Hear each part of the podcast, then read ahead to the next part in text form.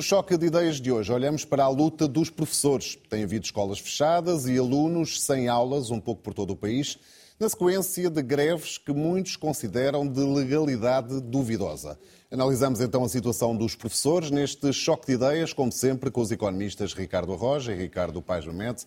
Bem-vindos uma vez mais. Ricardo Paes Mamete, esta luta dos professores faz sentido? Eu acho que faz muito sentido. A luta de professores, luta, os motivos que fazem os professores uh, está, uh, protestarem não são novos. Uh, e o problema é que não são novos, mas não se resolvem. E são muitos. Nós temos 20% da classe docente que são professores contratados.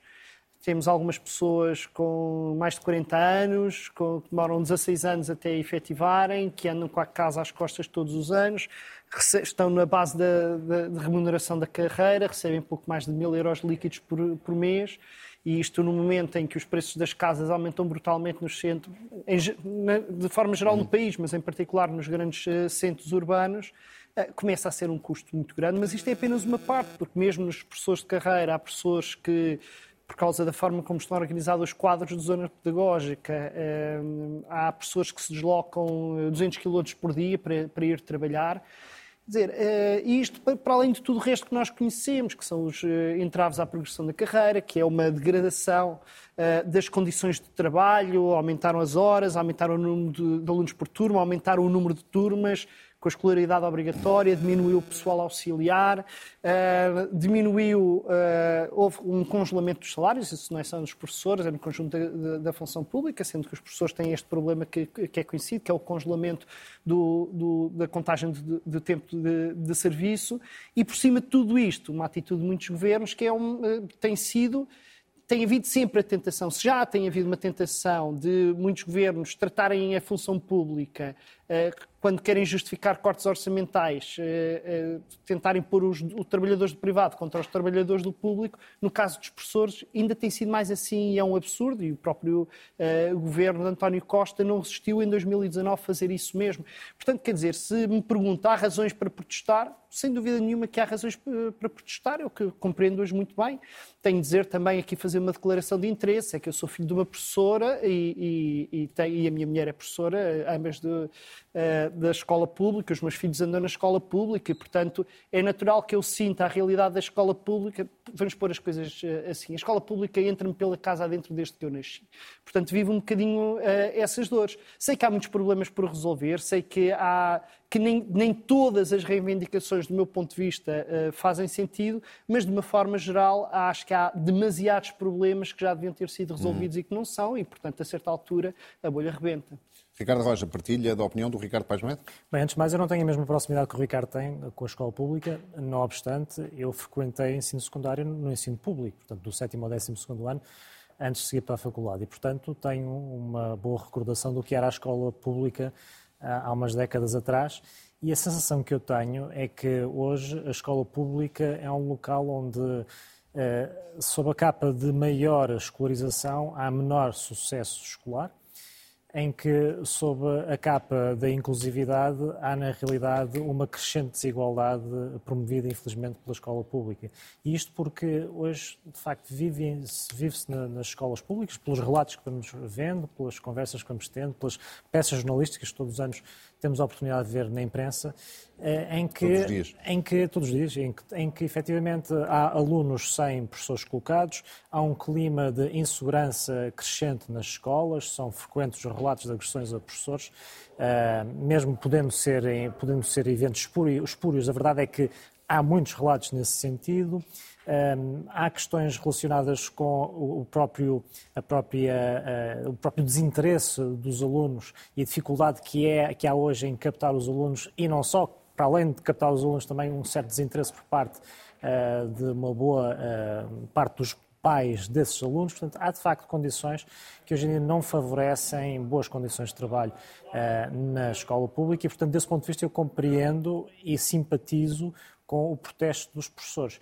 E é uma simpatia que eu penso que pela primeira vez desde há muito é alargada a um conjunto mais vasto de pessoas em Portugal, porque a discussão desta feita não está apenas centrada na questão dos salários. Durante muito tempo, A mensagem principal que saía destes protestos e destas manifestações, frequentemente convocados pelo FENPROF, era, tinha a ver exclusivamente com os salários. E as questões das condições de trabalho entre as quais aquelas que eu acabei de mencionar, eram menos valorizadas e às vezes até simplesmente ignoradas. E penso que o sucesso que deste protesto teve desta vez, eh, para além de novas formas de greve e novas eh, formas de intervenção, é que pela primeira vez não só o conjunto de motivações que são alegadas no protesto são mais alargadas, eh, não se cingindo à questão salarial, e, por outro, há também um elemento agregador, é que pela primeira vez se juntam não só professores, como também os demais profissionais de educação. Uhum.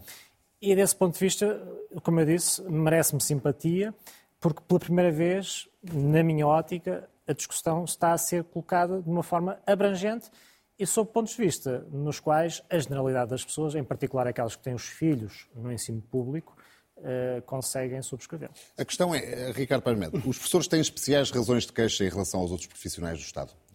Deixe-me só dizer o seguinte. Ou, ou, ou no fundo, uma, uma, boa parte daquilo que os professores se queixam, também não, muitos outros funcionários públicos não têm, no fundo, as mesmas razões de queixa. Sim, Para sim. lá da questão salarial. Não é? Sim, sim. Uh, mas antes só dizer uma coisa, é que curiosamente eu e o Ricardo estamos de acordo sobre reconhecendo as razões de queixa dos professores, mas eu não estou de acordo com quase nada do que o Ricardo disse, a não ser com o facto de, de reconhecer a razão. Porque eu não vejo esse retrato da escola pública, como eu disse, eu conheço bastante bem a escola pública e sabendo que os problemas que, eu, que o Ricardo disse existem, uh, é o mesmo que nós estarmos a ler o Jornal do Crime e acharmos que aquilo reflete o dia a dia da vida em Portugal. Quer dizer, uh, há casos, e esses casos são problemáticos, há muitos problemas, mas a escola pública fez um progresso enorme nos últimos anos, nos últimos 20 anos, que são, estão refletidos não é apenas nos indicadores internos, é nos indicadores uh, internacionais.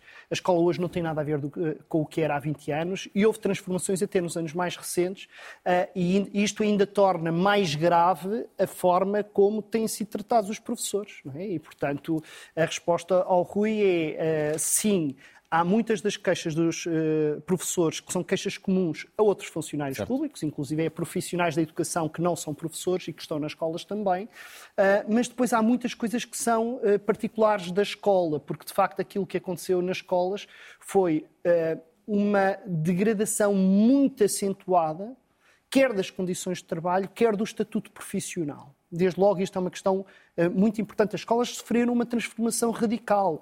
Uh, o facto de ter havido uma medida, ainda bem que houve, de universalização do 12 ano como nível básico uh, da escolaridade em Portugal, que é uma coisa fundamental, é crucial para o desenvolvimento deste país, significou que a escola passou a ter no seu seio um conjunto de situações sociais que não tinham, que eram filtradas, que, eram, que saíam da escola antes de chegarem um, aos, aos 18 anos. E, portanto, a escola, hoje, a escola pública hoje tem de viver com uh, níveis de tensão social muito mais agravados. Isto num contexto em que as gerações estão a transformar-se muito, em que a forma de socialização é diferente, em que há, uh, de facto, algum agravamento de fenómenos de exclusão social nas zonas, nos bairros periféricos das grandes cidades a sociedade está mais difícil de gerir a uma série de níveis e que, como eu digo com frequência, a escola principalmente a escola pública, que é aquela que se protege menos selecionando as pessoas que lá vão parar, é onde desagua, é a foz onde desaguam todos os problemas sociais, sempre que há uma grande crise social, a primeira instituição a senti-la é a escola pública. É lá, é através dos miúdos que ela se sente. É assim quando há grandes surtos de desemprego, é assim que, é, quando há pandemias e, portanto, é assim quando há surtos de inflação que fazem cair fortemente o poder de compra das famílias. As escolas hoje são tudo. E os professores hoje são professores, são assistentes sociais, são psicólogos, são conselheiros, são explicadores. Portanto, é de facto demasiadas coisas. E, e uh, quando nós vemos uma profissão a ter cada vez mais dificuldade de atrair pessoas para ela, e era uma, é uma profissão que é socialmente nobre, e é cada vez mais difícil atrair pessoas para essa profissão, isso significa que, de facto, há algo de errado uh, com a forma como as coisas estão a passar e alguma coisa tem de ser feita.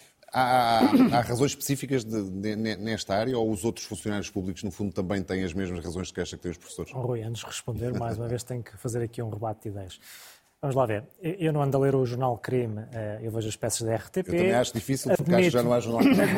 Não tenho, impressão, admito, não tenho a certeza absoluta, mas já acho que já não há um jornal Crime. Portanto, eu vejo as peças da RTP, eh, leio os jornais jornalistas, admito de vez em quando vejo umas manchetes do Correio da Manhã e, de facto, o que nós vemos é professores, eh, alunos do ensino básico e secundário sem professores colocados, às vezes, ah, a meio do ano. Isso, em que disciplinas? Isso, isso é indubitável. Português, matemática, informática, o que é essencial. Portanto, é crianças que estão a perder, crianças que estão a perder uh, o potencial de aprendizagem e, e, que vai constituir um ónus muito grande no seu futuro. Uh, vejo que as pessoas se queixam de excesso de burocracia, em particular quando têm de reprovar alguém, que é hoje uma impossibilidade. Nós, quando andávamos no secundário, às três negativas, o aluno chumbava. Hoje em dia, penso que não será o caso, ou seja, pode progredir sem ter qualquer tipo de aproveitamento escolar, está lá simplesmente a empatar os outros. Uh, telemóveis nas escolas. Eu agora, por esta altura de festividades, uh, ouvi pessoas que têm os filhos no ensino secundário público uh, e que se queixam de que os, os filhos não conseguem ter aulas com princípio, meio e fim, porque há uns tantos que estão com os telemóveis e impossibilitam dar aula. E, portanto, eu acho estes casos, casos que mostram essa deterioração, que mostram que, de facto, o elevador social que outrora era alegado como o principal como a principal vantagem da escola pública, está hoje a falhar. E, efetivamente, aquilo que nós vemos é que pessoas da classe média, média alta, que não precisam de ser pessoas muito ricas, pessoas da classe média, média alta, cada vez mais têm os seus filhos no ensino privado. É isso, é, essa era uma das perguntas que eu e nós vamos chegar, Nós vamos chegar neste rumo, nós vamos chegar na educação uma situação que já vivemos na saúde. Portugal, nos rankings da saúde, é dos países onde as pessoas têm que comparticipar do seu próprio bolso uma maior porcentagem das suas despesas em saúde, que supostamente é tendencialmente gratuita. Ora, nós em Portugal vamos assistir ao mesmo fenómeno desenvolver-se no ensino, eh, na, na, na questão da educação. Eu tenho os meus filhos no ensino privado. E no ensino privado eu posso assegurar o seguinte, nestes anos todos, nunca tive furos consecutivos que não são preenchidos. Na verdade, não me recordo de ter tido furos. Não tenho greves de professores, uh, tenho um ambiente disciplinado na escola. Já sabemos que haverá escolas privadas de má qualidade, como há também escolas públicas de boa e má qualidade. Portanto, a questão não está nesse, nesse plano. A questão está em que, eh, no ensino público, neste momento, que é, de facto, o único, a única escapatória de pessoas de menores possibilidades que não têm culpa nas famílias em que nasceram eh, e que antes usavam a escola para, muito bem, subirem eh, e valorizarem-se no seio da sociedade, hoje não está a funcionar. E há, de facto, estes problemas que estão na origem destes protestos que me merecem a minha total simpatia. Eh, Isto, e, portanto... o, o, Ricardo Rojas já respondeu um bocado à minha pergunta, que eu tinha aqui mais para a frente, mas que faço já. Até que ponto é que também todo este clima não acaba por alavancar ainda mais a procura por, por escolas privadas? Eu acho que o, contar histórias, tentar generalizar histórias que são absolutamente pontuais é muito útil para fazer publicidade aos colégios privados. Agora, não reflete a realidade. A ideia de que a escola é hoje menos um uh, elevador social do que foi o passado é simplesmente errado, factualmente, por uma razão simples. Hoje, as classes baixas chegam ao ensino secundário e de antes não chegaram. E, portanto, o chegar ao ensino secundário e concluir o ensino secundário é fundamental para esse elevador social. De antes não chegavam. E quando estamos a falar de antes, não é há 40 anos, é há 10 ou 15 anos. E, portanto, hoje temos na escola pública pessoas o Ricardo terá consciência que 90, 95% dos portugueses não têm os rendimentos que ele tem, portanto não podem pôr os filhos na escola privada.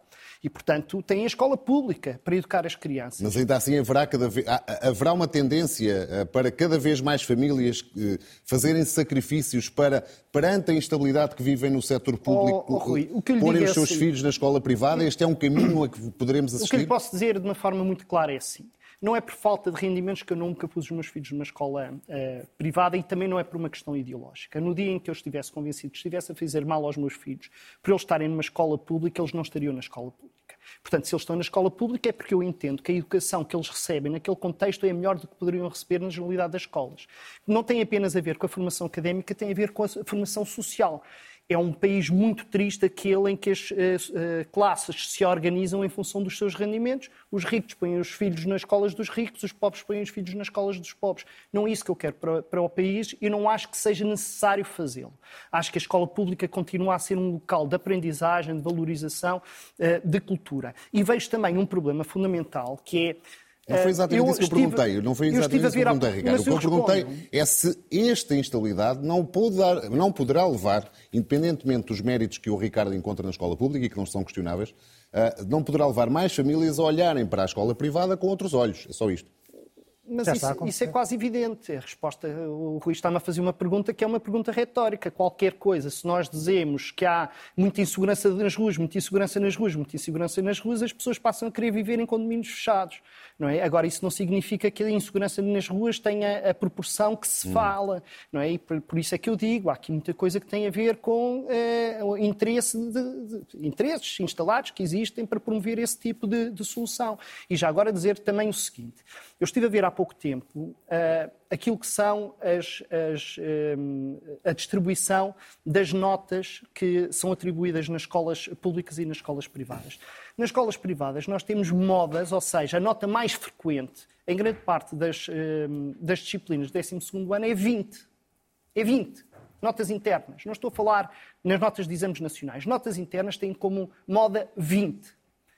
Portanto, nós perguntamos porquê é que as famílias põem os filhos nas escolas privadas? Bom, se calhar porque... Eh, Querem que os filhos tenham 20. Sim, mas o que é curioso é que depois, não só isso não se reflete nas notas dos exames nacionais, como, ainda há pouco tempo saiu um estudo a mostrá-lo, que os alunos que estão nas escolas privadas, os tais que têm notas de 20 à generalidade das cadeiras, não têm depois melhores desempenhos no ensino superior. Portanto, esta ideia de que as pessoas põem os filhos nas escolas privadas porque elas objetivamente dão um ensino que é muito melhor e preparam as pessoas para a vida, assim, não preparam melhor as pessoas para a vida porque preparam as pessoas para uma bolha social e, do ponto de vista académico, os números também não nos estão a dizer muito o contrário. Bem. Ricardo Roja, os protestos, estes protestos de professores têm, uh, têm sido convocados por diferentes estruturas sindicais, com especial destaque para o STOP, o sindicato de todos os profissionais de educação, que não tem nenhuma ligação nem à UGT, nem à SGTP, centrais sindicais. Podemos estar aqui perante uma guerra de protagonismo de sindicatos? Estamos a assistir à emergência de um novo sindicato, com uma atuação, como eu disse, que obriga os outros mais abrangente. A, que obriga os outros a, a terem atitudes mais musculadas? Estamos a ver a emergência de um novo sindicato, mais abrangente, mais agregador e menos, para já, politizado. Porque, de facto, Ai, o problema da FENPROF, ao longo dos anos, é que, desde que o Partido Socialista é governo, o clima de contestação parece ter diminuído um bocadinho. Aliás, isso uh, e, portanto, em 2008 e 2009. E, portanto, e, portanto uh, claramente, a FENPROF está, está incomodada com a emergência deste, deste novo sindicato. Uh, tem também este novo sindicato trazido uh, novas formas de luta, uh, não só pela forma como são convocadas as greves, portanto, greves mais musculadas, Aí nós podemos discutir se é legítimo utilizar táticas tão agressivas quanto aquelas que estão a ser utilizadas, porque efetivamente os prejudicados no final do dia são os alunos, e neste debate eu receio que os alunos não têm a devida consideração, ou seja, fala-se muito nas, nos direitos e nas reivindicações dos professores, como eu disse, em muitos casos eh, eu consigo compreender e simpatizo com elas. A verdade, porém, é que os, o reverso da medalha é que os prejudicados são os alunos, não é? Eh, e, portanto, formas de greves que levam as greves a perdurar de forma indeterminada ou mais ou menos de forma aleatória ou rotativa ou em regime de self-service, como eu também já li na, na imprensa, eh, podem, podem ser pouco proporcionais embora no final do dia a greve, para todos os efeitos, está a ser eficaz porque está a ter impacto. Um, depois há também a questão dos fundos de greve, que tem sido hum, um novo falado. instrumento uh, que tem sido convocado para estas uh, novas Supostamente entidades. professores que financiam a greve dos auxiliares. Dos auxiliares uh, e, e, portanto, que na prática tem, torna mais eficaz a possibilidade de, de, de maior adesão à greve, precisamente porque as pessoas podem ver ressarcidos os rendimentos que perderiam caso exercessem a greve. Portanto, eu penso que, de um modo geral, eh, para as reivindicações dos professores, a emergência destes novos sindicatos está a ser vantajosa. Se isto vai conduzir a um clima eh, eh, de maior acalmia social, já é altamente discutível. Provavelmente o resultado será o oposto. Mas estes fenómenos de contestação social estão a surgir agora na área dos professores, mas vão surgir também noutros domínios da administração pública e também no setor privado. Porque é isso que está a acontecer por essa Europa fora. Com o fenómeno da inflação, Cada vez mais os grupos profissionais vão se organizar este ano eh, e cada vez mais vamos ter ações musculadas eh, de reivindicações profissionais, incluindo este exercício de greve. Há aqui um protagonismo, quase uma competição entre sindicatos nesta, nesta luta, eh, Ricardo Paz Momento? Não sei, acho que é natural quando se está em, em em momentos de contestação social, de protesto social, com uma grande quantidade de pessoas, ainda por mais quando nós estamos numa fase como a que estamos atualmente, que é um acumular de cansaço, de exaustão, descontentamento de todo um grupo profissional, eh, é expectável que os primeiros que avançam, independentemente dos seus métodos, independentemente dos seus discursos, das suas táticas, ganhem protagonismo. Eh, à medida que o tempo passa, as pessoas vão fazendo a sua avaliação sobre quais são os métodos mais adequados, quais são as mensagens mais corretas, eh, qual é a intenção das várias, dos vários participantes no, no processo e, e vão fazendo as suas escolhas. Eu não estou não estou muito preocupado com, com isso. Eu acho que há uma coisa que nós devíamos todos perceber, que é quem aparece numa luta falar mal dos outros que fazem a luta já está a cometer um erro fatal.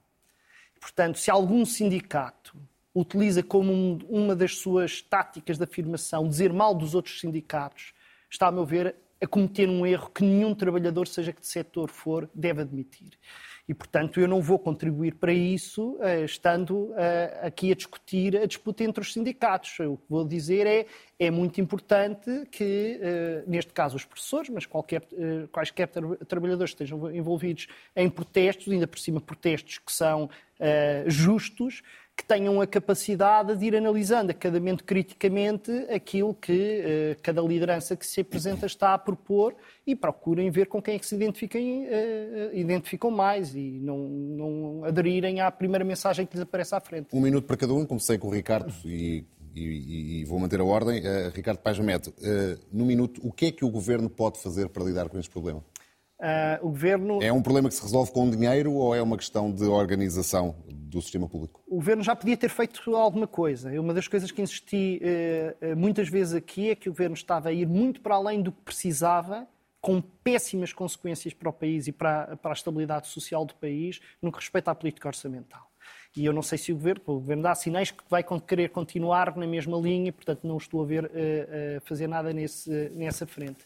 Uh, em não fazendo, eu acho que é muito importante pensar coisas como como é que se acede à carreira, como é que se diminui, diminui as deslocações e os custos dos, dos, de quem trabalha, como é que se melhora a formação de base, como é que se repõe a ideia dos estágios que, que em tempos houve e que deixaram de existir, eh, como é que se, eh, que sentido é que fazem pôr determinado tipo de entraves absurdos, como é que se mexe numa avaliação para que ela efetivamente contribua para um melhor desempenho e não simplesmente para justificar mais entraves. Portanto, questões não são necessariamente, não passam necessariamente pelo dinheiro. Sim, Ricardo mas o dinheiro, o dinheiro não é menor. Não, não é menor. Ricardo Roja, um minuto. Sim, eu acho que o Governo deveria explicar um muito bem a proposta eh, que tem em vista a fim de modificar as regras de contratação dos docentes. Tem-se saído neste, deste debate a ideia de que o Governo pretende municipalizar a, a, contratação dos docentes e a colocação dos professores. Portanto, na prática, conceder aos diretores de escola a prerrogativa de quais os docentes a contratar uh, e dar-lhes também alguma discrecionalidade. Uh, ideia que depois o Governo refuta, mas não de forma totalmente clara.